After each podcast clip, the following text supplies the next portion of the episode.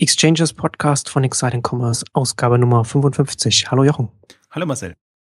Nachdem wir jetzt fast zehn Ausgaben mehr in der, in der Ausgabe 46 über DHL und die Zukunft der Versandlogistik gesprochen hatten, so hatten wir es äh, betitelt. Da haben wir uns mit DHL und der äh, Strategie 2020 von DHL beschäftigt, die sie da vorgestellt hatten. Wollen wir uns heute auch nochmal äh, Logistikthemen äh, widmen, denn da ist ja jetzt einiges passiert, beziehungsweise einiges aufgeschreckt, wie du es geschrieben hast auf Exciting Commerce. Ähm, DHL treibt jetzt die Paketkästen weiter voran und da sind jetzt die anderen Logistikunternehmen äh, jetzt aufgeschreckt. Und äh, was machen aufgeschreckte Unternehmen? Das scheint sich ja branchenübergreifend äh, so, so, so, so, so ein Vorgang zu sein. Da gründet man erstmal einen Arbeitskreis und guckt, was man dann da gemeinsam machen kann. Also wir, also wir sprechen heute über Logistikthemen, ist ja, ist ja ganz spannend. Also du hast es ja auch dann geschrieben, Hermes macht ja auch einiges. Aber vielleicht fangen wir da grundsätzlich erstmal äh, allgemein mit der aufgeschreckten Logistikbranche an. Ein kurzes Update. Also die Paketkästen haben ja jetzt durchaus für Furore gesorgt, nachdem der Test eigentlich relativ schnell war. Also der war in, in Ingolstadt und in Bonn und dann kam eigentlich schon die Ankündigung, das bundesweit auszurollen und äh, quasi, Sie haben es ja genannt, die, die nächste Innovation nach dem Briefkasten.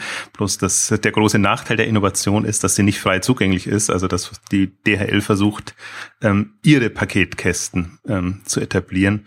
Das kann natürlich niemand anderem gefallen. Also ich meine, damit wird im Prinzip damit versperren sie ja nicht die Tür, aber sie bieten zumindest einen bequemen ähm, Zugang ähm, zu den Wohnungen an, wenn jemand eben nicht zu Hause ist.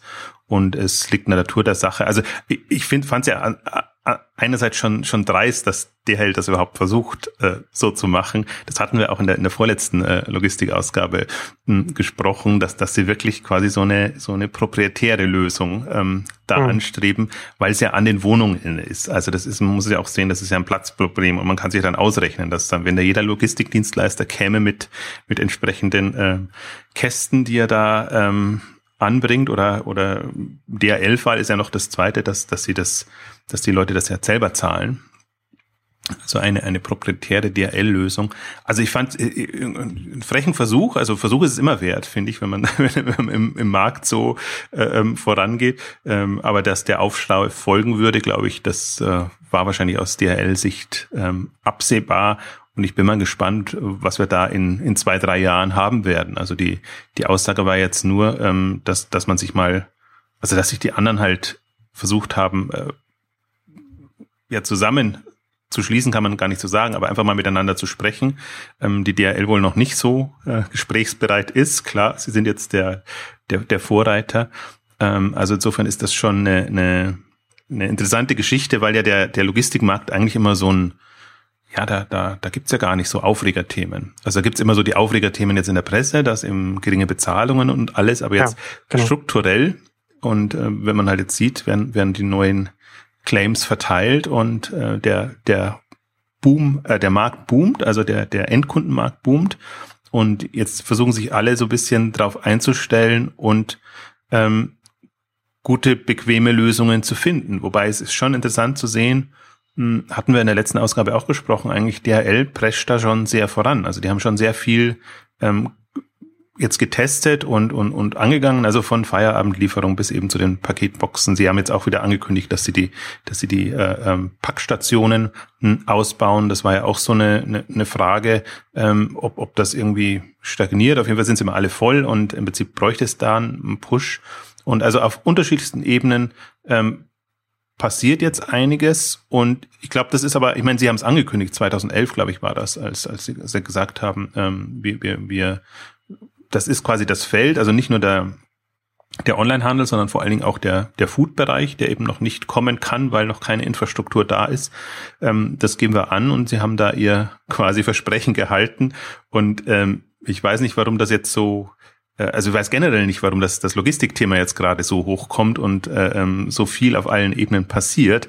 Ähm, aber den einen oder anderen scheint das dann doch ähm, überrascht zu haben, komischerweise. Scheint jetzt, scheint jetzt doch äh, der, der Druck aus dem, aus dem Markt, also aus, aus den vielen Zeiten jetzt doch groß genug geworden zu sein. Du hast ja schon seit ein paar Jahren noch darüber gesprochen darüber gesprochen und, und geschrieben. Ich finde das mit den Paketkästen, ich finde das interessant, dass ausgerechnet das jetzt so ein, so ein, so, ein Aufregerthema ist, weil ich, ich glaube, wir hatten das auch in der letzten Ausgabe schon gesprochen. Ich bin ja eher skeptisch, was das angeht, weil es schon erstmal so eine, man, das ist ja schon erstmal eine, eine sehr hohe Investition, die da auch erstmal ausgeführt werden muss, beziehungsweise ist eine Infrastruktur, die sehr langsam sich ausbreitet. Ne? Also man, man kann davon ausgehen, dass über, über Jahre hinweg, dass, dass, dass, dass erstmal nur ein kleiner Teil in dem Gesamtmix vom DHL-Angebot sein kann. Ne?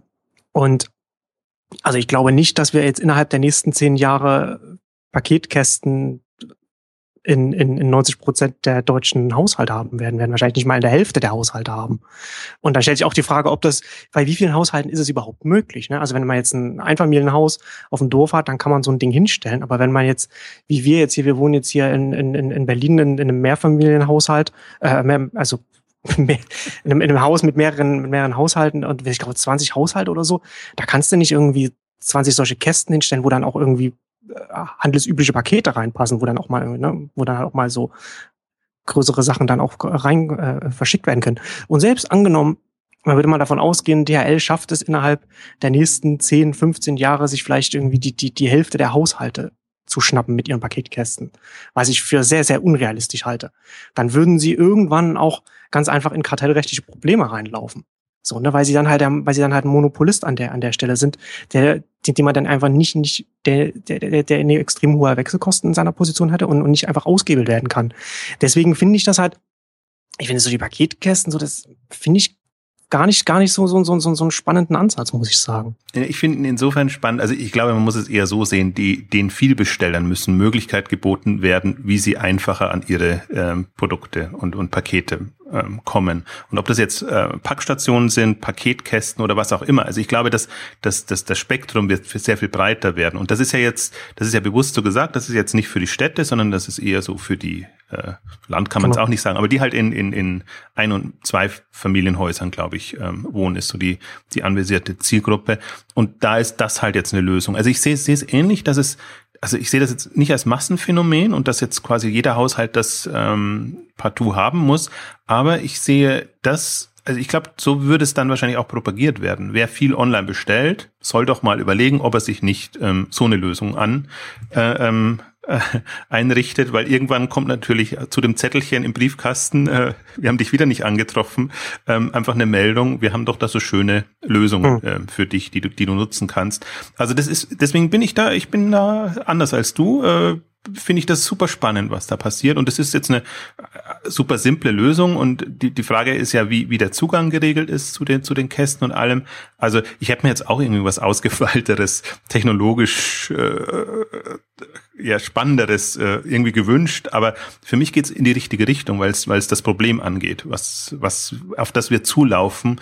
Und auf das laufen wir nicht in der Masse der Bevölkerung zu. Das ist ja das Interessante, wenn man sich mal die Zahlen, die Bestellfrequenzen und alles anguckt, ähm, wie ein geringer Prozentsatz wirklich ähm, zehnmal oder oder x-mal äh, bestellt. Und das sind ja, es gab ja lange von, von der ACTA-Studio die, diese Zahlen die gesagt haben, dass, dass ähm, 20 Prozent der Bevölkerung sind inzwischen bei ähm, mehr als zehnmal im Jahr, aber das ist einmal im Monat, also das ist noch nicht viel. Das, das ist, wenn man es wenn man es auf die Gesamtbevölkerung sieht, dass das da, was da an Potenzial da ist, äh, endlos. Aber es sind halt ein paar, und inzwischen sind so, glaube ich, sogar so acht bis zehn Prozent, die 20 Mal und mehr ähm, im Jahr bestellen. Für die wird das dann schon relevant. Und wenn du halt quasi wöchentlich dein Paket bekommst oder mehrmals in der Woche, ähm, dann nervt's ab einem gewissen Zeitpunkt schon. Und dann ist das ist für mich das im ersten Moment das Marktsegment und für die anderen gibt's ja immer noch die Packstation und alles alles andere. Also ich glaube halt nur, dass wenn ich jetzt, deswegen glaube ich,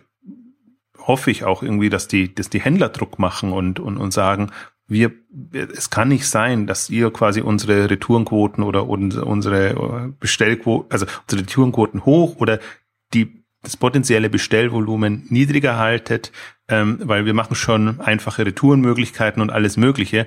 Aber im Prinzip wollen wir schon, dass die, dass die äh, ähm, Pakete die Kunden möglichst gut erreichen dann. Und viele, viel, oft ließen sie sich ja jetzt noch ins Büro schicken, aber die, die Büros werden auch geflutet mit, mit Paketen. Also, wenn man da manchmal an den Empfang kommt und sieht, was da ja, alles äh, an, an Zalando und Amazon äh, Geschichten ist. Also dann läuft halt viel über Notlösungen und dass sich die Leute dann schon irgendwelche Geschichten überlegen, wie sie es einigermaßen hinbekommen. Aber wenn wir jetzt mal sagen, wir glauben an den Markt und wie, wie auch eine DHL natürlich äh, an den Markt glaubt und glauben muss, ähm, dann, dann sieht man schon, wo, wo noch extreme Hürden drin sind in dem Bereich. Ja, also jetzt, als du das jetzt erzählt hast, habe ich auch darüber nachgedacht, was dann auch so, so eine mittelfristig, langfristige Strategie mit so einem Paketkasten sein kann, was so die Marktsegmentierung angeht, aus, aus, aus DHL-Sicht jetzt. Ähm, ich sehe es ja genauso wie du, ja klar. Ne? Also das ist halt für, für, die, für die Vielbesteller. Und für die Vielbesteller, ich, ich, für die Masse der Vielbesteller glaube ich, dass eher so ein, so ein Packstation-Ansatz zumindest so flächendeckend äh, interessant ist. Also zumindest auch aus logistischer Sicht, was, was halt irgendwie die, die Investitionen in die Infrastruktur angeht und den Aufbau der Infrastruktur. Aber was ich mir gerade überlegt habe, wenn ich jetzt als DHL sagen wir mal, wir haben das durchaus doch mal so, äh, sagen wir mal, ausbreiten können, das mit den Paketkästen, dann ist es, dann kann es natürlich interessant sein für mich als, für mich als Händler, der, der auch eine, eine Vielbestellerkundschaft hat, dann mit DHL zusammenzuarbeiten, weil man dann die Vielbesteller dann mit den Paketkästen viel leichter bedienen kann und dann DHL kann, dann macht dann auch die ganzen anderen Kunden und so weiter. Aber da ist es dann für mich halt als Händler dann sinnvoll, mit dem Dienstleister zusammenzuarbeiten, der es meinen Vielbesteller am einfachsten macht. Ne? Da habe ich dann vielleicht meine meine wichtige Kundschaft abgedeckt und DHL macht dann halt mein ganzes Geschäft noch mit dazu. Und das kann natürlich dann so, solche Dynamiken können natürlich dann entstehen, wenn man da eine gewisse Masse mit den Paketkästen erreicht hat. Absolut, aber so ist es ja auch. Äh, die, also die, auch die Packstationen sind ja eingeführt, um Vielbesteller glücklicher zu machen oder die Hermes Paketshops oder alles, alles, was jetzt so an Lösungen ist. Das wendet sich ja eher an, an, an ein Stammpublikum, das, das man bedient und das halt dann weiß. Äh, es kann durchaus sein, dass man eben, dass manche eben zu Hermes gehen, weil sie sagen, okay, den habe ich quasi gleich äh, drei Häuser neben mir, den, den, den Kiosk, den, den äh, Paketshop oder wie, was das auch immer dann ist. Ähm, und, und dann ist das ein Grund, um, um nicht ewig zur Post oder zur, zur zur nächsten Packstation laufen ähm, zu müssen. Also ich, ich ich glaube absolut, das wird ein, das, das ist jetzt schon ein Differenzierungsmerkmal und das wird zunehmend ein, ein Differenzierungsmerkmal. Das Interessante finde ich ja dabei, dass es, das, das ist ja alles noch von den von den Dienstleistern getrieben. Also wenn wir jetzt vielleicht nochmal anknüpfen, jetzt äh, Sinn und Unsinn von Paketkästen, dann würde ich auch sagen, also die, wenn, in der idealen Welt würde ich mir das so vorstellen, dass jedes Haus eine Annahme Stelle bietet äh, für Pakete und, und, und größere Lieferungen. Und dann hat man eben bei Hochhäusern und Mehrfamilienhäusern wahrscheinlich eine andere Lösung als bei, bei Ein- und, und, und Zweifamilienhäusern. Ich glaube aber, das müsste integriert sein irgendwann mal in, in das Hauskonzept, also das Wohnungskonzept, ähm, nur so weit sind wir da noch nicht. Also so wie eine Garage eben, seit man Autos hat, eine Garage zum Haus gehört, ähm, gehört eben eine Annahmestelle für, für größere Lieferungen äh, ähm, zu einem Haus dazu. Ähm, aber bis wir so weit sind, also ich glaube, da braucht es jetzt die ganzen Zwischenlösungen, Übergangslösungen und irgendwann, glaube ich, gehört das äh, in irgendeiner Form dazu. Ich glaube, irgendwann, was, was ich jetzt ohnehin spannend finde, weil wir ja so Parallelentwicklungen haben, wir haben ja jetzt dann auch ich glaube, dass das nächste Thema irgendwie Zugang zum Haus und, und, und, und wen lässt du rein oder beziehungsweise wie kommst du rein? Also jetzt haben wir noch Schlüssel, klassisch, klassischerweise. Du brauchst den Schlüssel und, aber man kann sich ja auch äh, über, für alle Häuser Code-Lösungen oder irgendwelche Zugangs Lösungen, Möglichkeiten für mehr oder weniger vertrauenswürdige Leute vorstellen. Und ich glaube, das, das ist ja das, das ist ja das Witzige, wenn man hier in Berlin, wenn man hier in Berlin lebt, so wir bekommen jetzt öfter mal so Werbung gerade für solche Angebote auch. Wir hatten ja letztens jetzt eine Werbung, da macht, äh, da arbeitet ein, ein, ein Startup mit uns, also versucht da so mit zusammenzuarbeiten, hat den Vermieter halt gefragt, dann haben wir jetzt so Werbung halt bekommen. Da können wir so einen da kann man, wenn man das möchte, aber das muss man halt, muss man auch wieder halt kaufen und deswegen ist das halt, das, mal, mal gucken, wie sich so etwas, ich habe auch den Namen auch schon wieder vergessen. Auf jeden Fall kann man da sich so ein, so ein, ich, ich weiß gar nicht, was ist, so ein, so ein Chip oder irgend sowas kann man sich, kann man sich da kaufen, das hat man da am Schlüsselbund dran. Und wenn man, wenn man dann an der Haustür ist, entriegelt sich die Haustür automatisch, sodass man, wenn man mit voll bepackt, vielleicht da noch aus dem klassischen Handel kommt sozusagen. Und da kommt man dann da kommt man dann rein. Aber das wäre natürlich dann auch sowas ne? So ein Startup das es dann schafft irgendwie so eine so eine so die die Haustür dann erstmal für die für die Bewohner einfacher äh, zu öffnen. Da kann man natürlich dann auch dann darüber hinausgehen und sagen okay so ein Startup könnte dann auch mit so einem Logistikanbieter dann zusammenarbeiten und da hat man dann einen anderen Zugang und da könnte man dann auch zum Beispiel dann auch DBD könnte dann reinkommen mit, und die Logbox dann direkt bei uns an die Haustür dann ranstecken und sowas. Und Logbox-Werbung hat man zum Beispiel jetzt auch bei uns im Briefkasten. Siehst du, das ist der Vorteil, wenn man in Berlin lebt. Da ist man natürlich voll dran am innovativen. Da ist man, da ist man, da ist man Beta-Tester für alles.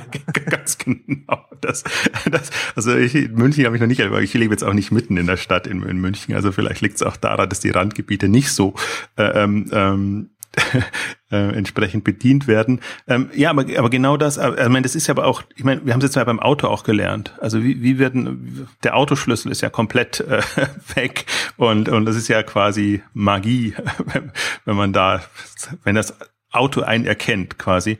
Ähm, und ich glaube halt, dass das ist jetzt nur eine, eine Umdenkfrage und, und wie vertrauenswürdig ist man oder braucht man einen Vorraum, damit man sozusagen nochmal eine, eine zusätzliche Möglichkeit hat, um, um Leute nicht komplett reinzulassen oder also ich glaube, dass, dass, dass das schon alles Einfluss haben wird auf die auf die Wohnwelten. Also, aber so wie du sagst, das kann man nicht innerhalb von, von fünf Jahren umstellen, sondern da braucht es erstmal einen Bewusstseinwandel.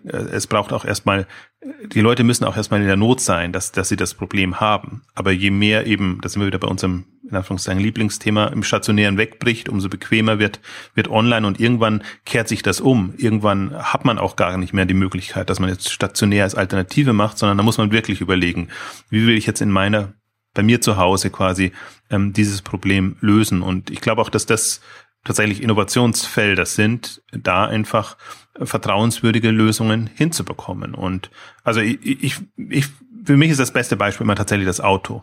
Also wie, wie, wie mit dem Auto, äh, was sich da an, an Technologie und, und, und anderen Ansätzen in den letzten Jahren entwickelt hat. Und da sieht man eigentlich ja schon, dass die, dass die Offenheit dafür da ist. Und ähm, interessanterweise über alle Altersgrenzen hinweg. Also ähm, auch begeisterte Ältere, die man einfach äh, sieht, die das, die vieles als, als Service und als bequeme äh, Möglichkeit ähm, sehen. Und das ist, also das, wenn man mal Logistik weit denkt oder sehr weit denkt, dann wäre das die Herangehensweise. Ich finde es ja so faszinierend. Ich habe ich hab vor drei Jahren, also eigentlich mit Beginn der, der K5-Konferenz, äh, war das immer schon ein Thema für mich und habe einen Beitrag geschrieben, irgendwie die, die Anforderungen an die, an die Logistik der Zukunft oder an den Logistikdienstleister der Zukunft. Und als ich das thematisieren wollte oder so, bin ich nur irgendwie auf, auf Unverständnis gestoßen und habe mich angeguckt und habe gedacht, ja, was soll das? Wir haben ohnehin die beste Logistik mit oder, oder in Deutschland, das funktioniert alles und toll. Jetzt kommst du irgendwie mit, mit andere Anforderungen an den Logistikdienstleister.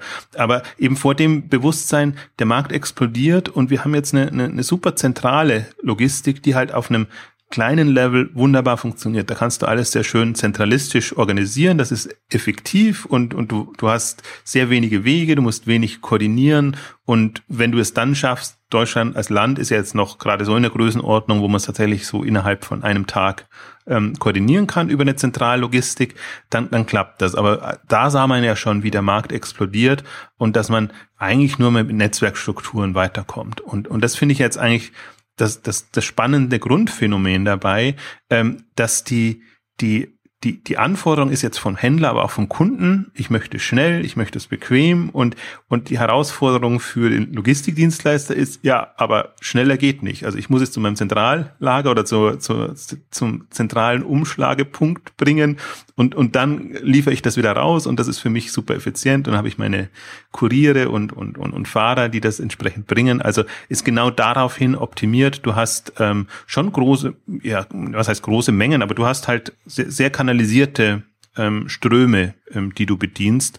Und das ist, ist finde ich jetzt voll aufgebrochen, weil jetzt A sind neue kommen neu in den Markt rein, also im Prinzip ja auch UPS und, und DPT, wir haben sie das letzte Mal erwähnt, die bisher eher so im B2B-Bereich waren ähm, und die jetzt sogar ankündigen, am Samstag zu liefern. Also das, das fand ich, so, solche Meldungen finde ich dann immer spannend, wenn man, wenn man eine quasi Selbstverständlichkeit im, im Endkundenbereich dann nochmal als hohe, große Meldung ähm, ankündigen muss.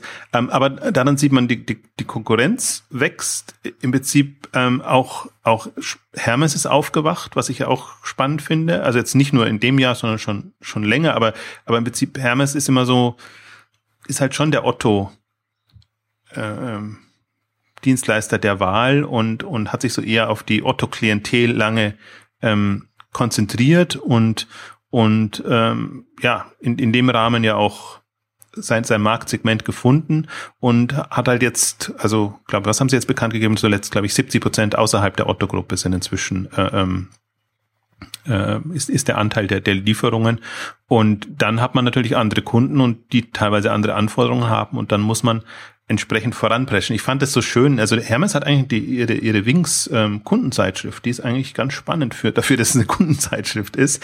Ähm, die, die letzten Ausgaben sind insofern interessant, weil man zum Teil auch sieht, wie sie in anderen Ländern zu ihrem Glück gezwungen werden. Also zum Beispiel in, in England, dass sie die Sonntagslieferung einführen müssen. Das ist nicht, weil der Logistikdienstleister jetzt da gerne voranprescht und seine Leute auch noch mit wahrscheinlich Zuschlägen am, Sonntag ausliefern lässt, sondern weil eben die, die Onliner, die ASOS und, und andere ähm, dann sagen, okay, also das, das ist ein die Leute sind halt dann da zu Hause und, und im Prinzip wollen wir das anbieten. Also liebe Logistikdienstleister, überlegt euch doch, wie ihr da entsprechende Lösungen aufsetzt. Also da sieht man schon auch, dass und das, das freut mich natürlich, wenn ich sehe, dass es, dass der Druck vom Handel her kommt, weil ich einfach die, die Logistikdienstleisterbranche sehe ich jetzt in der, wie soll ich sagen, in, aus der Marktsicht nicht als die innovativsten. Sie sehe ich aus der Optimi Optimierungssicht, also wie sie ihre Strukturen und alles machen, durchaus. Also da glaube ich ist ja auch das, das Kernproblem, da geht es Kosten zu sparen und effiziente Prozesse zu finden. Aber in den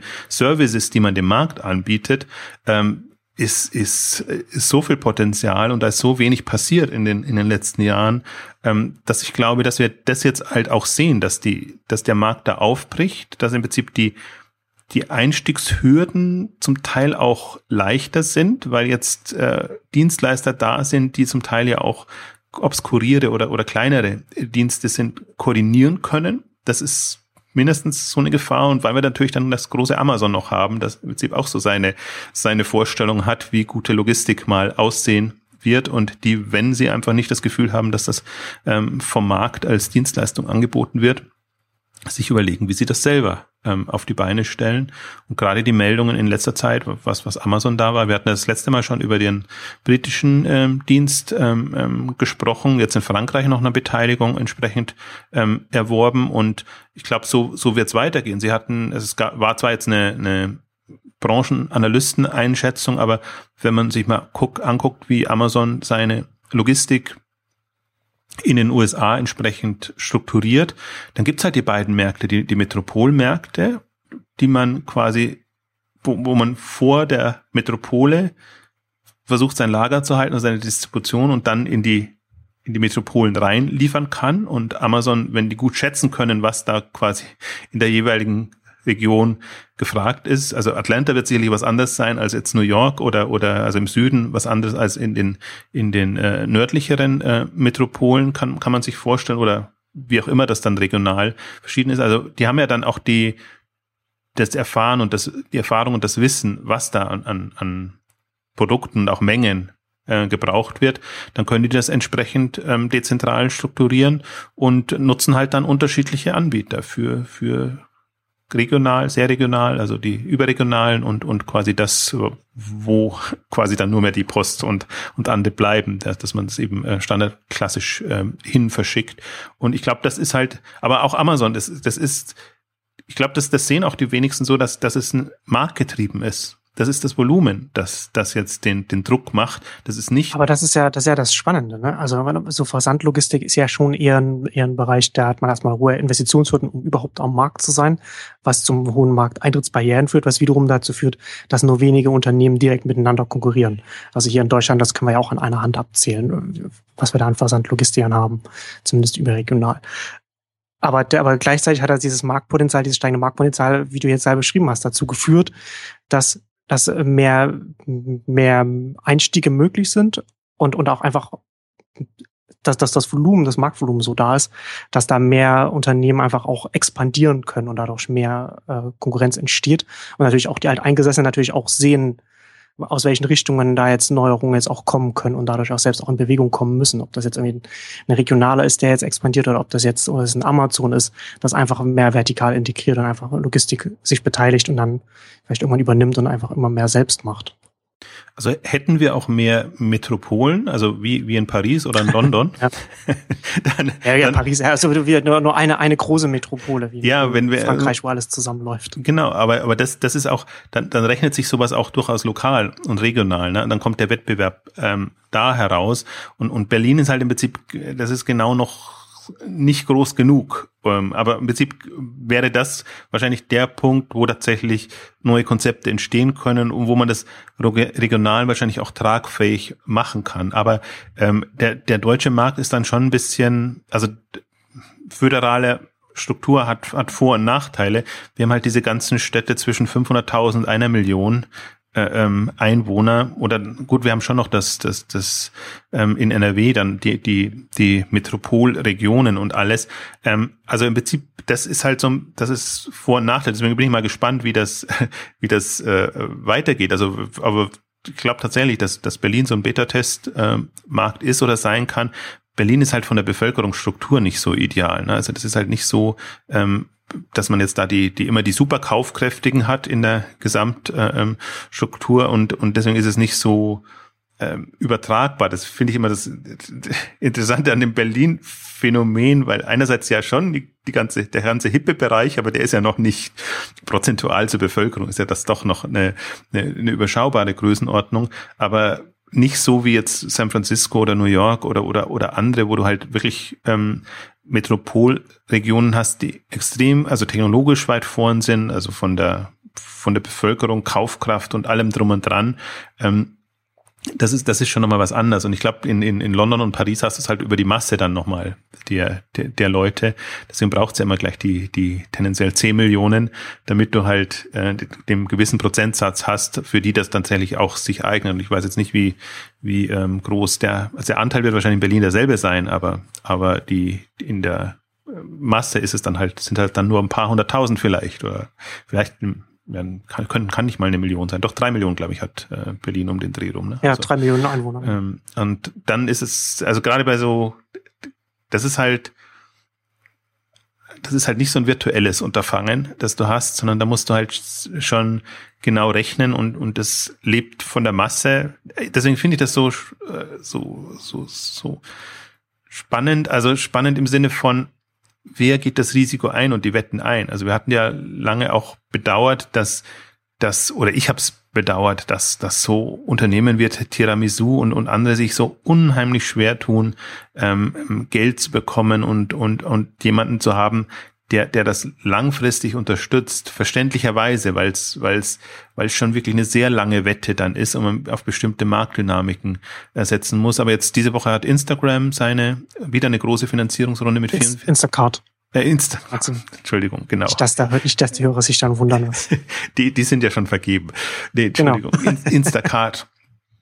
Also eines der, der US-amerikanischen äh, Liefer-Startups, ähm, große Finanzierung bekannt gegeben mit 44 äh, Millionen Dollar und vor allen Dingen wieder mit den typischen Investoren drin, also Anderson Horowitz und, und andere, die halt für so Wetten bekannt sind, die eher auf, auf Startups stehen, wo sie sagen, ähm, wir glauben an das Thema und wir glauben, dass viel Geld viel hilft. Das sind ja so die zwei Wetten, die sie haben. Und, und das ist ja generell, wir hatten es in dieser, in unserer Tengelmann-Ausgabe ja beschrieben, dieses, was Klaus Hommels ähm, gesagt hat, dass die einfach wirklich die, die Unternehmen auch deshalb mit Geld zuschütten, weil sie sagen, es wird nur ein oder zwei ähm, geben und die werden es dann reißen. Und Instacart finde ich interessant, die kommen jetzt aus dem Lebensmittellieferbereich und, und bieten halt eine Lösung für eine schnelle Lieferung. Also ich brauche Le Lebensmittel, also bekomme ich das. Und, und Instacart löst das ähm, Problem, haben halt dann Leute, die das entsprechend äh, mitbringen und, und, und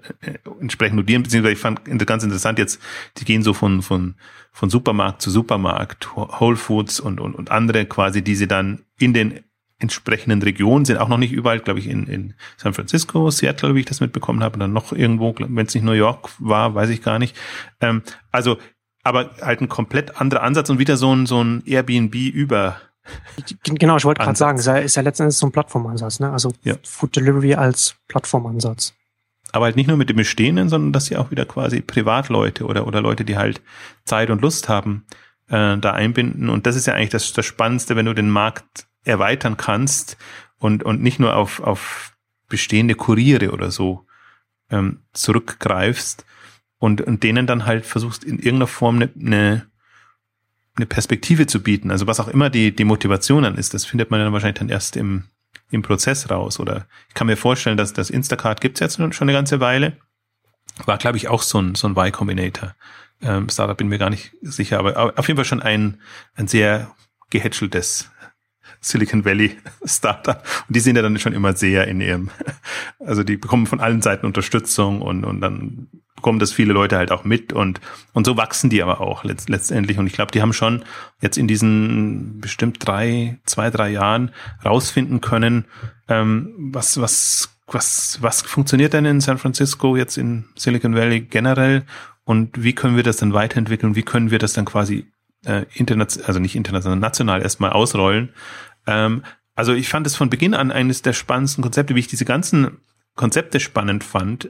Also jetzt nicht vom Geschäftsmodell, sondern eher vom, von der, vom, von der Art und Weise, wie sie Leute aktivieren wollen. Also das Aktivierungsmoment ist für mich eigentlich da immer das Spannendste, weil, weil ich mir halt immer denke, das ist, ist zum Teil ein Studentenjob, das ist, also man kann da wirklich Leute, also diese Mitnahme mitbringen, Möglichkeiten. Man muss nicht immer offizielle Leute haben von von jetzt dem, dem Supermarkt oder von dem Lieferdienst, sondern ich glaube, wenn man das, man das irgendwie vernünftig kommunizieren kann, was der Mehrwert ist und dass das halt wirklich, das kann ein Service für ältere Leute sein, es kann für Leute sein, die keine Zeit haben und ähm, aber dann durchaus Geld. Also genau diese diese Problematiken ähm, zu lösen und da muss ja nicht ein Geschäftsmodell sein, aber Geschäftsmodelle zu entwickeln, die halt für diese diese Zielgruppen entsprechend passen. Also insofern finde ich jetzt vom, vom ist ganz anderes Ende natürlich jetzt gedacht, finde ich solche Ansätze spannend, weil, weil die, äh, will es auch nicht mehr Logistik oder, oder, oder, oder so nennen, aber weil die halt eine,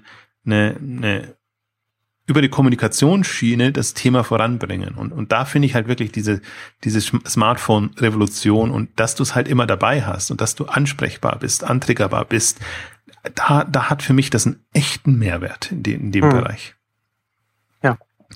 Also muss man mal gucken, ob das im, im, im, deutschen Markt ähm, oder überhaupt eine Chance, aber da wäre wieder, das wäre jetzt auch wieder so ein, wenn, dann würde man das in Berlin wahrscheinlich testen. Berlin, Hamburg, München. das, das, das soll es doch so viele geben, die Jetzt, äh, ich sag da ich rede nicht weiter, also das reite ich, reite ich mich da in irgendwas rein.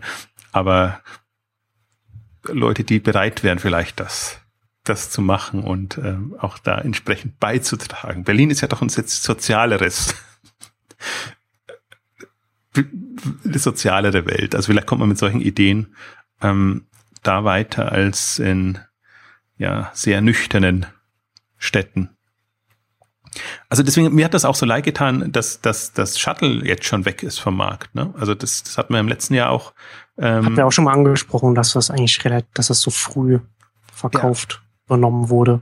Weil das, ich glaube, das sind so Konzepte, die brauchen ihre Zeit und die, die brauchen auch, äh, da muss man halt erstmal auch rausfinden, wo denn dann wirklich der Markt ist. Man startet irgendwo und dann ist es irgendwie nützlich. Bei Shuttle war das jetzt immer sehr nah am, am Handel ähm, gebaut und mit, mit eben klassischen Kurieren und ähm, Instacart, Postmates und wie sie alle heißen. Ähm, also ich hatte mal auch eine Übersicht gemacht jetzt, wer, wer bei den ähm, Same-Day-Delivery ähm, Geschichten, wer zu wem gehört und, und dann eben auch so ein bisschen im Ausblick ja auch die, diese US-amerikanischen, ähm, ich glaube in England gibt es auch das ein oder andere, ähm, die auf, die auf die Dienste verwiesen. Und ich glaube, man muss das ganze Spektrum ähm, sehen und ähm, ich glaube halt, ich bin mal gespannt. Also ich würde mir halt, da ist auch wieder so ein Thema, wo ich mir extrem wünschen würde, dass da eine Unterstützung da wäre, weil ich glaube, das ist ein Zukunftssegment, das sowohl die Kommunikationsdevices ähm, kommen dem zu Pass, als auch die, die Explosion im Markt. Und, und ich meine, das rüst, bei uns rüstet sich das jetzt ja alles erst auf. Also wenn ich, wenn ich mir angucke, was, was Rewe für Ambitionen hat und was, was im Lebensmittelhandel schon Sie sind jetzt schon auch aufgewacht durch, durch Amazon Fresh und, und durch die, durch, durch so eine virtuelle Bedrohung. Also mehr ist es ja noch nicht, aber im Prinzip, das, da hat Amazon ja auch wieder was Gutes, dass man Amazon ja auch alles zutraut und irgendwie, ähm, glaube ich, die, die bereit sind, schon ein bisschen. Amazon ist groß genug, dass wenn man sieht, was, was sie vielleicht in Seattle oder in San Francisco ausprobieren, dass man sich dann jetzt mittlerweile vorstellen kann, dass das irgendwann auch mal in Deutschland kommen könnte. Und selbst wenn das dann nicht der Fall ist, dann reicht es trotzdem aus, um selbst dann mal darüber nachzudenken, was man machen könnte, falls Amazon oder irgendjemand anderes das dann macht. Ja, und ich hoffe auch immer so ein bisschen, dass die doch ähm, un, äh, vorbelasteten Branchen, also die halt noch nicht leiden drunter, dass die halt auch, auch äh, nüchterner sehen, was Amazon eigentlich macht und was, was ihr Bestreben ist. Und für, in anderen Branchen äh, ist es halt, das ist dieses Bedrohungsszenario schon so stark, dass man schon sagt, äh, jetzt erst recht nicht wollen wir uns mit dem Thema Amazon befassen und wollen uns da Gedanken machen. Ähm, ich glaube aber gerade im, im, im, im Amazon Fresh Segment, da kann man sich noch Gedanken machen, weil die Bedrohung ist hier noch nicht da und Amazon man sieht genau auch, was, was Amazon für Herausforderungen haben würde in dem Bereich. Also kann man, wenn man dafür offen ist, und das ist ja eigentlich das, das Signal, was Rewe ähm, gerade sendet, auch von, von ganz oben herab, ähm, dass, dass wir, wenn, wer, wenn nicht wir quasi, also schon aus so einem Selbstbewusstsein heraus, dass man sagen kann, wir werden prädestiniert und jetzt lass uns doch wirklich mal konsequent ähm, überlegen, wie wir das Thema jetzt ähm, Online-Food und, und, und Lieferung ähm, angehen können, dann ist immer noch natürlich die Frage, wie, wie weit geht man dann wirklich? Und also das ist halt, das ist halt, einerseits ist es ein Innovationsthema und man muss die Ideen haben und eine Vorstellung davon entwickeln, aber dann ist halt schon ähm, ähm, ein Investment-Thema. Ähm, Wie hat man den, den langen Atem und ähm, will man da wirklich im ersten Moment halt Geld verbrennen? Hm. Und wir hatten das ja, hatten das ja auch schon mal angesprochen. So der Lebensmittelmarkt in Deutschland ist ja auch durchaus schwierig, auch was die Margen angeht. Was man hat man ja nicht so viel Spielraum in Deutschland wie vielleicht in anderen Ländern, in, in Frankreich zum Beispiel. Aber es, ich, ich finde das ein interessantes Thema, ne? gerade also weil wir jetzt ich habe das so, ich habe das Gefühl, dass wir gerade so an, an, an so einem Wendepunkt da auch sind. Also man sieht ja es ganz viele Innovationen, also wird ganz viel ausprobiert auch am, Model. Und ist aber, aber ich finde es immer noch nicht ganz klar. Ist jetzt richtig, ist das richtige Timing jetzt schon da? Ist der Markt schon soweit? Oder oder oder braucht es noch ein bisschen? Also es ist gerade so ein, also wir, wir, ich habe den Eindruck, also wir sind so ein bisschen am Wendepunkt, was das angeht. Aber äh, oder haben wir den richtig echt?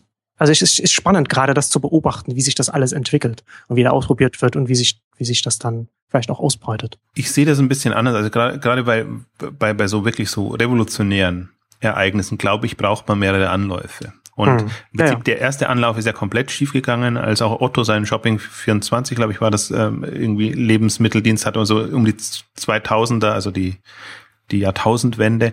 Ähm, ähm, das, das, aber es braucht, es braucht die Anläufe. Also es braucht Innovationswellen und, und damit bewegt sich was im Bewusstsein und damit bewegt sich aber auch generell was. Und, und ich meine, das ist halt nicht so insofern einfach, dass wir brauchen ja keinen Service für bestehende Strukturen, sondern wir brauchen zukunftsfähige Services, die den Markt und im Prinzip auch die, das, das auch kundenseitig das Thema voranbringen.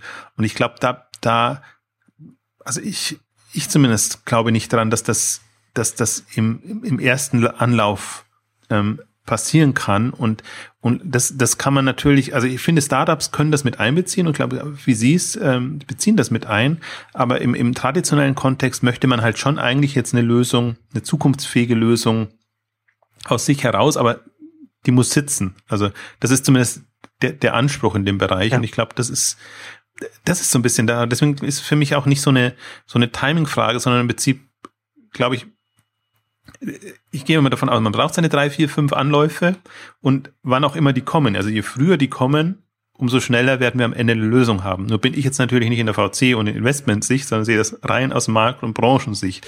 Und, und da ist es natürlich immer, immer, ja, da, da redet man sich einfacher, weil man selber ja nicht das Geld geben muss. Aber wenn man es jetzt mal von der von der Entwicklung angucken, sich vorstellt, wir haben jetzt 2014, wo stehen wir 2025, wo stehen wir 2030? Also da kann man sich schon vorstellen, was möchten wir da für eine Welt haben, wenn wir wissen, wir haben alle mobile Devices, Smart Devices und, und im Prinzip ist, ist die, ist eine, eine, eine Grundintelligenz da da. Und wenn die Grundintelligenz, also wir sehen sie ja jetzt gerade, wie sie auf diese ganzen, ganzen äh, in, in der Wohnung in die Devices reinkommt, in, in, in, die, in die Geräte, dass sie alle intelligenter werden. In, in, das kann ja nicht an der, an der Logistik ähm, vorbeigehen und man kann, kann nicht, äh, also ich glaube, das kann man sich schon, schon klar machen. Ähm, damit hat man es noch nicht gelöst, aber ich fand jetzt gerade nochmal interessant, als du, als du den Punkt ähm, ähm, gebracht hast, ähm, der, der Lebensmittelmarkt in Deutschland ist so super aufgestellt und alles passt. Ähm, da stimme ich dir zu, aber ich glaube, das ist kein Hinderungsgrund, weil ich finde gerade so On-Top-Service wie Instacart bieten da halt eine Chance. Wenn, wenn die vernünftige Geschäftsmodelle entwickeln. Da bin ich immer wieder bei meinem selben Punkt. Wenn, wenn der, das Argument immer ist, ja, irgendjemand muss es bezahlen, der Kunde oder der Händler, dann können wir es ganz vergessen. Aber wenn wir sagen, wir haben jetzt durch Netzwerkstrukturen die Möglichkeit, wenn wir sinnvolle Services haben, auch Geschäftsmodelle zu finden, die das tragen, ähm, das wäre für mich das, das Moment oder aus dem Grund würde ich es auch unterstützen. Das, das erschreckt mich zum Teil dann immer, wenn ich dann von den Diensten höre, dass wirklich nicht, nicht über den Tellerrand gedacht wird und dass man nur wirklich sagt, ah, ja, das, das direkte Erlösströme, die sind's.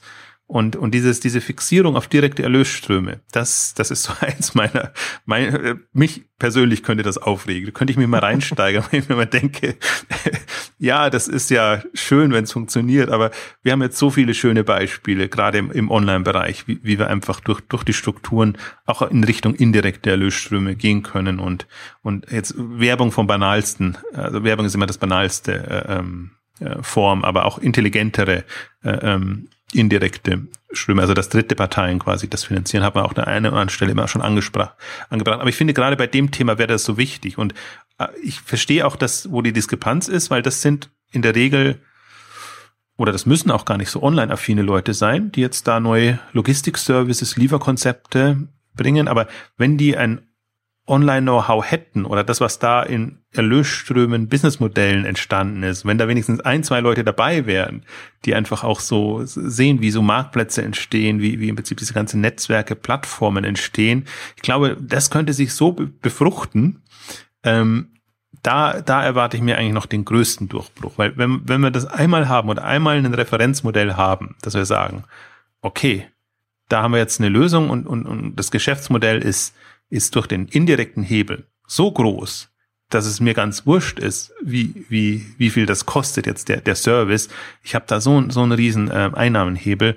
Also das, und ich glaube, das sind auch so, so Instacart-Wetten und so. Also deswegen, ich würde da ja gerne mal Mäuschen sein, wenn, wenn die sich überlegen, warum, warum investieren wir da jetzt in ein, ein, ein Modell, was ja durchaus auch aufwendig ist, was garantiert nicht im, im ersten Jahr oder im zweiten Jahr Geld abwirft, warum schießen wir da jetzt so viel Geld rein? Und ich glaube, das, da, da gibt es halt genügend Referenzbeispiele. Und das sind diese Überwetten, das sind ja. diese RB-Wetten. Genau.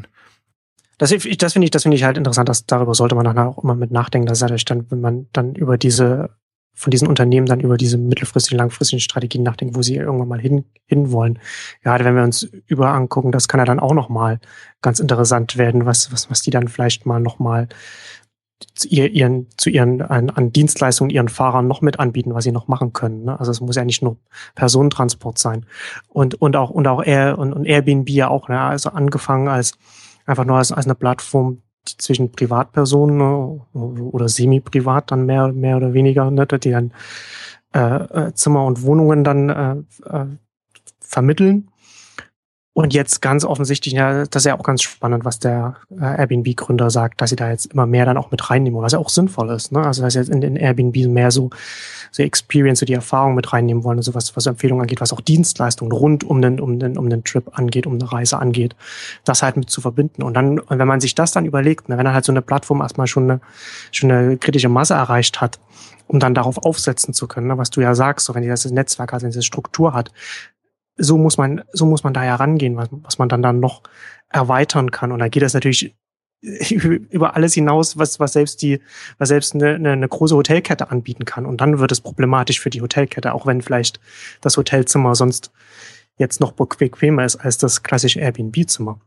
Und dann kommst du irgendwann an den Punkt, wo du dann vielleicht als Hotel selbst auf Airbnb stattfinden musst. Und dann dreht sich das alles nochmal. Und das sind, und das sind, das sind natürlich die Dynamiken, auf die man dann als Risikokapitalgeber setzt. Ob das dann letzten Endes in jedem Fall so eintritt, ob das bei Instagram so das ist natürlich noch offen. Ne? Das, ist, das ist eine Wette. Aber ich glaube, dass das ganz oft auch so Überlegungen sind, die jetzt dann auch damit reinspielen. Ganz allgemein gesprochen.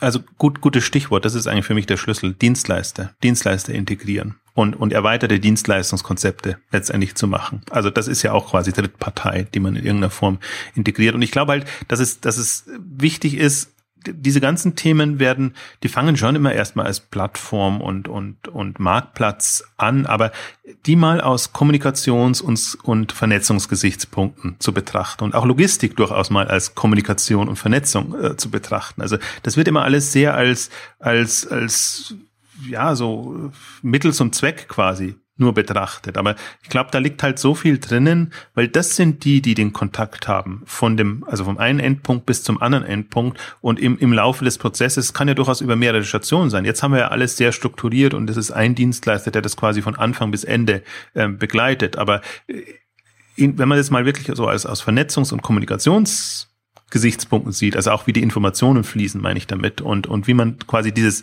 dieses Netzwerk äh, letztendlich ausnutzen kann, sowohl was, was eben an Informationen fließt, also wie, wie das ähm, Wissen, was da entsteht, genutzt werden kann, aber auch im Prinzip die, die Strukturen und alles, was man daraus mh, hm, dann hat. Und das ist halt, ich glaube, das ist halt und, und das passiert ja in der Logistik jetzt gerade erst, beziehungsweise im B2B-Bereich ist ja schon viel stärker. Also wenn man sich UPS und, und andere anguckt, wie die das Tracking schon sehr früh hatten und wie die ja mit auch mit den Geräten quasi Smartphones, also smarten Devices ähm, quasi vor der Tür stehen und, und das ja alles dadurch schon abgewickelt haben. Und wenn man das sich sieht, im Prinzip so ein bisschen das, das was wir hatten bei Amazon, wenn, wenn Amazon den, den Scanner quasi plötzlich ins Haus bringt und dann hat jeder so seinen Barcode-Scanner da, äh, ist quasi das, das mobile Device weiß, das, was, was der UPS-Mann ähm, hatte. Und, und dann sieht man eigentlich auch die, und ich bin ja so ein, so ein, so ein, mich fasziniert ja dieses Exponentielle so, also dieses Exponentielle in Netzwerken so, dass man es eigentlich ja immer nur so eins zu eins betrachtet, aber wenn man schon drei, vier, fünf Knoten hat, kann man sich schon vorstellen, was da draus entsteht. Und wenn man dann eben hunderttausende oder Millionen Knoten hat, kann man sich vorstellen oder ich versuche mir das immer vorzustellen, was für eine mächtige mhm. Welt man da hat. Ähm, aber man muss es halt dann auch, man muss es so wahrnehmen. Deswegen finde ich dieses Netzwerkwissen so wichtig und das kommt leider extrem zu kurz in der ganzen Branche. Also das, das ist, das bedauere ich so sehr, dass, dass wir alle noch immer in dieser klassischen Marketing, Kommunikationswelt eins zu eins, eins zu viele ähm, Welt leben und, und, und dadurch diese ganzen Netzwerkeffekte, Skaleneffekte, die dadurch eintreten, hm, das ist, das hatten wir auch in, in, in einer Ausgabe schon gesprochen, das, das ist leider nicht, das ist uns nicht gegeben, dieses nicht-lineare Denken. Deswegen muss man sich intensiv damit befassen und, und, und sich das mal überlegen und, und, und durchspielen und, und auch ein paar so einfachen Beispielen sich verdeutlichen, ähm, was das dann bedeutet, wenn man eben Knoten dazu nimmt, anstatt eben nur zusätzliche ähm, Leute am Ende. Und das ist halt, also ich glaube, das ist, das passiert jetzt natürlich in den USA. Also das ist für mich Instagram, äh, ich komme immer wieder Instagram, Instacart, äh, so, so, so ein Beispiel, ähm, die, die halt, glaube ich, das stärker denken können, weil sie über diesen, diesen mobilen Device-Ansatz kommen. Also das ist ja eigentlich für mich das, das mobile Phänomen ist nicht so sehr, dass ich jetzt, wir hatten es ja auch in einer Ausgabe, dass jetzt Smart äh, Screens und, und, und alles habe, sondern dass ich diese, diese Kommunikation und, und äh, die, diesen, diese Austauschmöglichkeit habe. Ich glaube, wenn man mit diesem Bewusstsein reingeht und das tun die Internationalen jetzt eben auch, ähm, dann erwartet uns da noch einiges. Also ich habe noch, als, als du gerade erzählt hast, jetzt auch auch mit, mit Dienstleistern und allem drum und dran, ich habe mir neulich mal die, die, die Facebook-Zahlen irgendwie wieder angeguckt, auch die, die Umsatz äh, die zum Teil erreichen. Was haben wir am Anfang oder was hat die Branche überlegt? Ja, wie wird, wird Facebook je Geld verdienen? Wie, wie wird das machen und wie können die überhaupt rein? Die haben heute, wenn man sich Umsatz pro Nutzer anguckt, das ist minimal. Also, aber wenn man sich mal die Milliarden anguckt, die die Facebook inzwischen einnehmen kann über unterschiedliche äh, Themen und Varianten. Und das ist für mich halt so, so ein Beispiel, wo ich mir sage, also auch als kostenloser Service. Wahrscheinlich die natürliche Sache wäre immer, ja, das ist so ein wertvolles Netzwerk. Da zahlen jetzt die Kunden oder irgendjemand zahlt, zahlt da, da damit wir das überhaupt äh, ähm, aufrechterhalten können. Und, und, und dass man halt irgendwie ab, ab einer gewissen, äh, ab einem gewissen Punkt, Facebook ist, ist ich finde es immer so schade, Facebook kann man nicht mehr als Beispiel nehmen. Ich habe das neulich mal versucht und bin halb äh, äh gelüncht worden, weil niemand möchte sich mit Facebook vergleichen. Aber für mich ist Facebook nur im, im Großen das, was auch im Kleinen quasi passieren kann, wenn man so denkt wie ein Facebook. Ja, das ist, das ist, das ist immer das Schal, das ist immer so schade. Ne? Also erst werden, erst werden die US-Unternehmen immer, immer verlacht und wenn man sagt, hier das, das das Modell aus, aus den und den Gründen, wie, wie sich das entwickelt, das, das sollte man beobachten, dann wird das, dann wird das nicht, wird das nicht ernst genommen und dann, wenn es dann, wenn es dann groß genug ist, dann will man sich nicht mehr damit vergleichen, weil es dann einem zu groß ist, so wie Amazon aus den Statistiken rausgenommen wird. Und dann, ja, das ist, das ist natürlich, ist natürlich schade. Ne? Aber das haben wir ja auch schon oft in den, in den, in den Ausgaben auch schon angesprochen. So, man, man kann, man muss das, man, man, man muss diese Unternehmen halt auch mitdenken. Man muss auch damit darüber nachdenken, wie, wie man, wie steht, wie ist man zu diesen positioniert? Wie sind sie zu einem positioniert? Was, was, was können sie machen? Und vor allem, was noch wichtiger ist eigentlich, darüber nachdenken, warum sind diese Unternehmen groß geworden? Was haben sie richtig gemacht? Und, und, und mit, auf welche Modelle setzen sie auf? Und lässt sich das in irgendeiner Form für sich selbst übersetzen? Also die Modelle wahrnehmen und im Prinzip auch das, was, woran sie gescheitert sind. Also so, gerade so Facebook, wir hatten sie auch durchdekliniert, so Facebook Credits ist dann irgendwie ähm, schiefgegangen und, und, und Games dann irgendwie auf, war eine Zeit lang eine Welle und äh, Auch Mark Zuckerberg ist nicht unfehlbar. ja, genau, aber. Kann man aber, dann auch festhalten.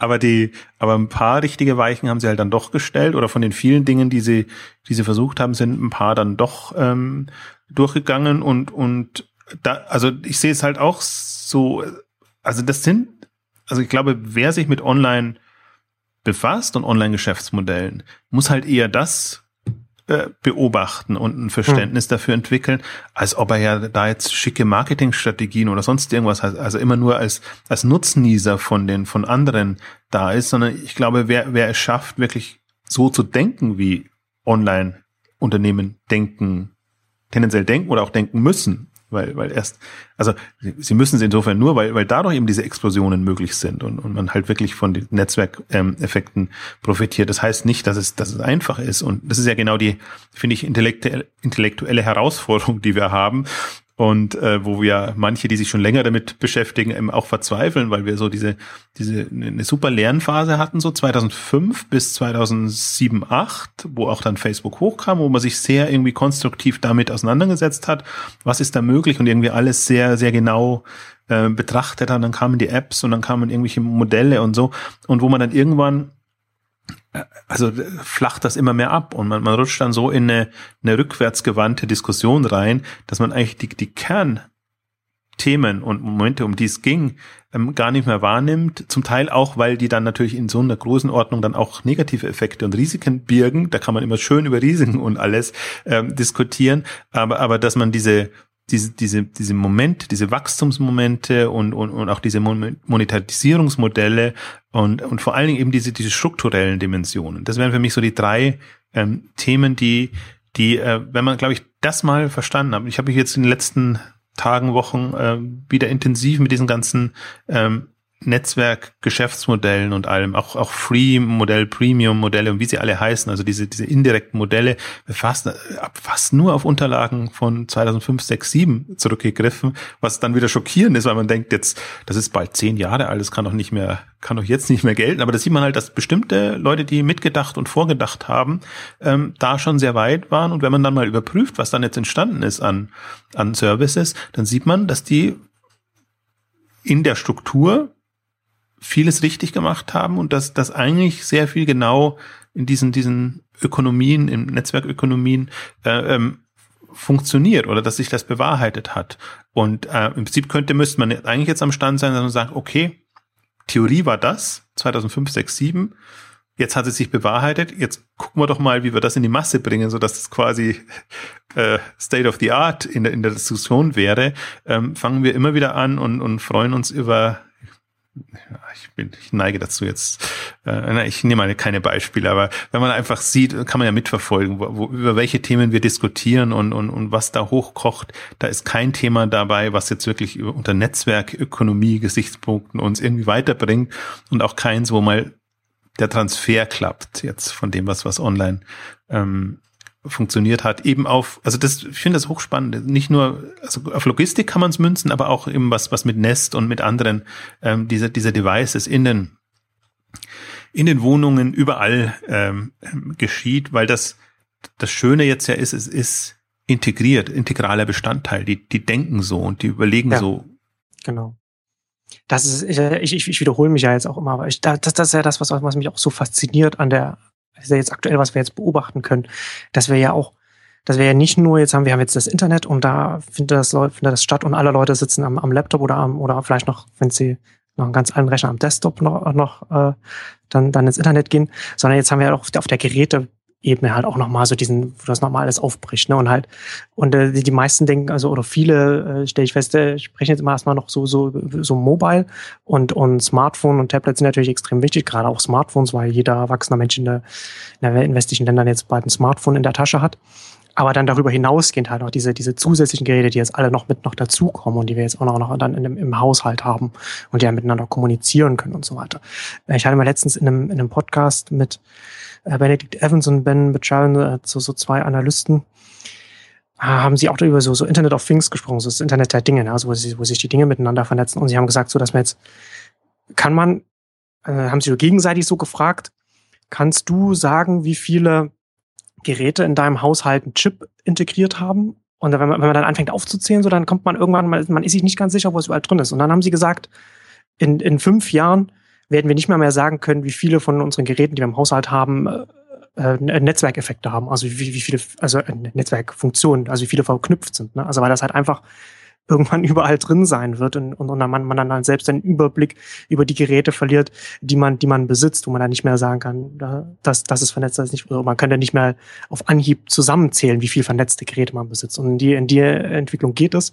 Und das hat natürlich enorme äh, Auswirkungen auf, auf die ganzen, auf die ganze, ganze Marktdynamik.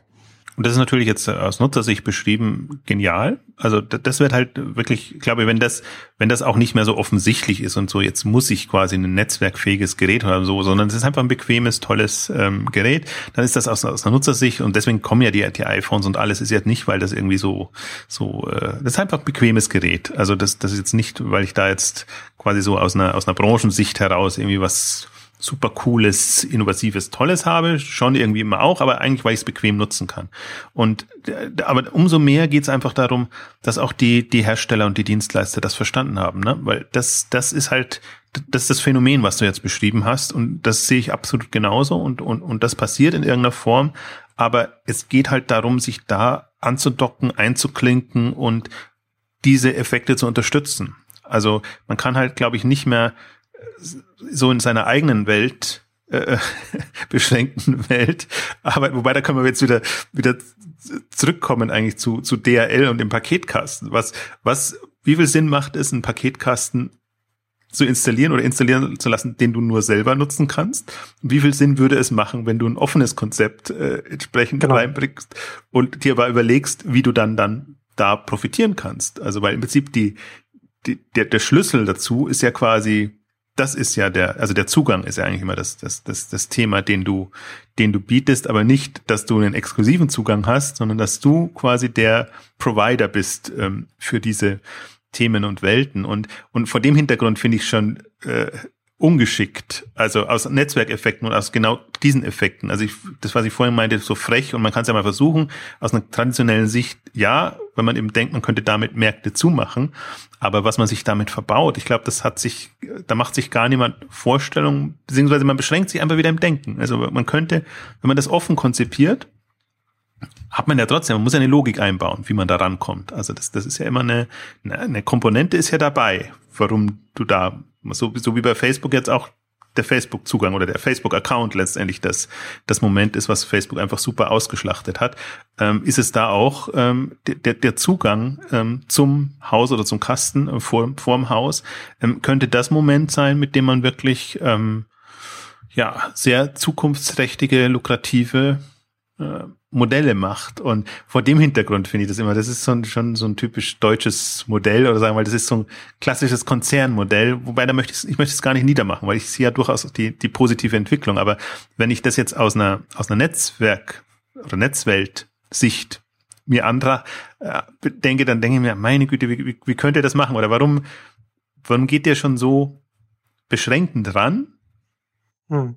Das ist, das ist interessant, dass du das jetzt so beschreibst. Da, da ist mir jetzt so klar geworden, warum, warum ich da so skeptisch bin, was das Potenzial angeht. Dass tatsächlich so das, das fehlt, äh, das, genau das fehlt dann. Ne? Also diese, diese, dieses, dass man, dass man da weiterdenkt, was man, wie, wie kann das, wie kann das, um jetzt mal noch so ein, so ein anderen, anderes klassisches Passwort zu benutzen, wie, wie, wie kann das skalieren? So, das skaliert halt einfach schlecht.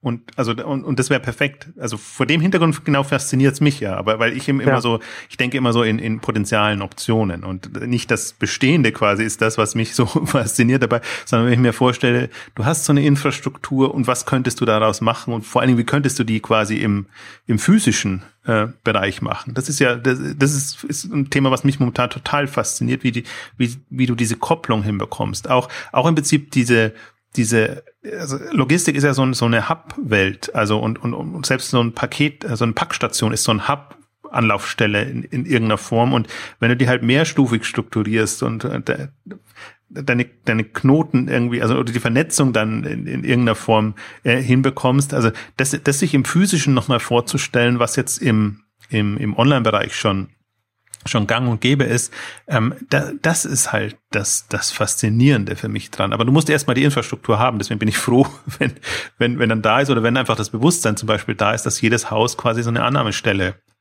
hat oder haben könnte. Das zweite Thema, was mich extrem, also ich bin ja froh, dass jetzt Logistik endlich mal schon so weit ist und, und, und da was in die Gänge kommt, aber es ist, ist nach wie vor für mich absurd, warum fünf äh, ähm, Lieferketten, also Dienstleister unterschiedlichster Art äh, durch die Straße fahren müssen, warum man nicht äh, einen, einen neutralen Dienstleister hat, der das macht und, und, und, und der im Prinzip so der, ein integrierendes Moment äh, sein könnte. Also das, was im Paketkasten passiert, im Prinzip dasselbe mit den, mit den ähm, Lieferdiensten. Ähm, also ich, ich glaube, es wird passieren oder es muss passieren, weil das, das macht keinen Sinn, wenn, wenn fünf unterschiedliche Anbieter da vors Haus fahren und äh, blockieren und, und durch die Straßen gehen. Ähm, aber das ist alles ein Thema des Volumens und, und im Prinzip auch glaube, die Frage ist immer, ob die Bestehenden über ihren Schatten springen können und sich so öffnen wollen, dass halt jetzt DRL auch DPT-Päckchen äh, mitnimmt oder so, oder ob das nicht äh, was ja eher was ja eher unrealistisch ist. Ich, ich glaube, ich glaube ja eher, dass das, ich glaube eher, dass es dann, äh, dass es ein Quereinsteiger oder ein Neueinsteiger im Markt ist, der dann aus dem aus dem aus dem Internet kommt, einfach eine, eine, Plattform schafft, auf der man auf die, die dann irgendwann einen Sog entwickelt, wo man dann einfach als regionaler Anbieter einfach damit, damit reingeht. Und das, das ist dann, glaube ich, dann immer so diese, also habe ich zumindest den Eindruck, dass das so diese Ausdifferenzierung zwischen den Wertschöpfungsebenen ist, die man auf ganz vielen, in ganz vielen Branchen sehen kann, was man vielleicht auch hier dann irgendwann sehen kann. Und dann könnte ja zum Beispiel jetzt auch mal, um, um es mal rum, um, umzuspinnen, auch, auch Instacart irgendwann da, da dahin kommen, wenn es dann seine, seine Plattform immer weiter erweitert für den, für, für den Transport verschiedener Sachen, dass man dann da als als Dienstleister, als, als Logistikdienstleister einfach noch mit andocken kann und dann darüber dann mit seinen, mit seinen Kunden auf den zwei Seiten dann kommuniziert oder wie auch immer sich das dann ausgestaltet. Aber das ist ja, glaube ich, so eine, also, also wenn, wenn du halt sagst, verschiedene Logistikdienstleister kooperieren, weil sie auf verschiedenen Wertschöpfungsebenen in, in, innerhalb der, der Versandlogistik äh, arbeiten, dann brauchst du ja ein verbindendes Element. Und das verbindende Element, glaube ich, wird dann immer aus in, in, Form von einer, von einer Online-Plattform dann kommen oder zumindest einer, einer digital getriebenen Plattform. Ja, also bei online mobil halt. Also äh, auf jeden ja, Fall. Ja, genau, deswegen habe ich noch dazu digital gesagt. Also, also ja. dass, dass man nicht so online, dass man da nichts sich Falsches darunter vorstellt. Also absolut, also das ist halt für, das ist halt der Hebel und das ist ja der Grund, warum mhm. jetzt solche Dinge möglich werden, die vorher nicht möglich sind und vor allen Dingen auch auch verzahnte, also dass man halt äh, die Daten auch austauscht oder, oder Wege findet, wie man, wie man die entsprechend nutzen kann. Also genau sowas so in die Richtung, aber jetzt mal vielleicht nochmal als, als letztes Beispiel auch in, in die Richtung. Also ich kann mir es eben auch eher regional vorstellen. Also warum kann jetzt nicht ein, ein München äh, Lieferservice oder oder ein Berlin Lieferservice ähm, da sein, der sagt, äh, wir decken das Stadtgebiet perfekt ab. Wir wissen, wann, wo die Leute was hinhaben wollen und wir können das besser als, als alle anderen. Und liebe DPD, liebe DHL, liebe Hermes oder so, äh, vor der Stadt äh, Übergabe und äh, uns ist egal, von wem das kommt, äh, gebt uns nur die Adresse, wo das hin muss und dann geben wir das rein.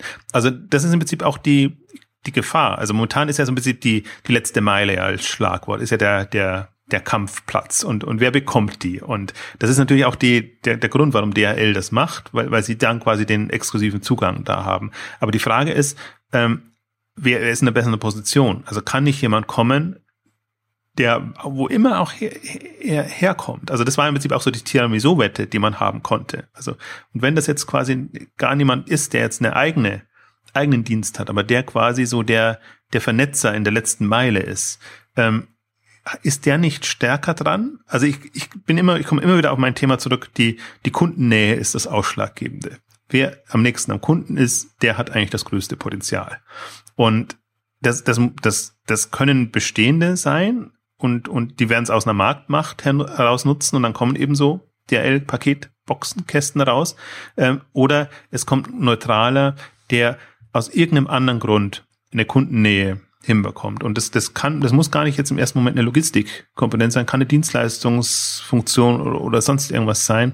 Ich habe jetzt gerade auch wieder in, in der Brand 1 äh, äh, nochmal äh, älteren Ausgabe gelesen, ähm, wo eben auch eine Logistikdienstleister eben dadurch groß wird, dass, dass, dadurch, dass er eben Zusatzservice, also im B2B-Bereich Zusatzservice anbietet, irgendwie Reparaturservices und, und andere Sachen, wo man sagt, mir hilft es nicht nur, das möglichst schnell da zu haben, sondern wenn, dann möchte ich irgendwie noch andere Komponenten da, da drin haben. Ne? Und das ist halt ein starkes kundennahes Verhalten und deswegen glaube ich da auch, also hoffe ich auch, dass wir da noch viele äh, Logistikausgaben machen können. Wir werden es wahrscheinlich nicht unbedingt Logistik Ausgaben nennen. Das klingt immer so, so äh, unattraktiv, uncharmant, aber in dem ganzen Lieferbereich und, und, und Versandlogistik, ähm, da ist, äh, da kommt einfach jetzt, der Markt ist jetzt so groß, dass es sich lohnt, da Lösungen sich zu überlegen, die jetzt noch, ich bin kein Freund von 100 Prozent des Marktes, sondern von eben jetzt erstmal die, die halt, wo man halt weiß, dass das wachstumsstärkste oder zukunftsträchtigste ähm, Segment sind einfach jetzt mal die Vielbesteller und äh, wer die begeistert und das spricht sich dann rum oder das entwickelt sich, also das, das kommt jetzt. Also man sieht ja, wie die, wie eine Welle nach der nächsten einfach äh, mehr und mehr bestellt. Das Vertrauen ist da und ähm, das wird äh, vor der Logistik vom Briefkasten vor der Haustür nicht halt machen. Also da glaube ich, äh, glaube ich sehr, sehr stark daran, dass ja. da noch eine Dynamik in Gang kommt da sind, da sind wir uns einig. Äh, ja, spannende Gedanken zum Ausklang. Kommen wir jetzt zum Ende unserer heutigen Logistikausgabe. Vielen Dank fürs Zuhören und bis zum nächsten Mal. Tschüss. Tschüss.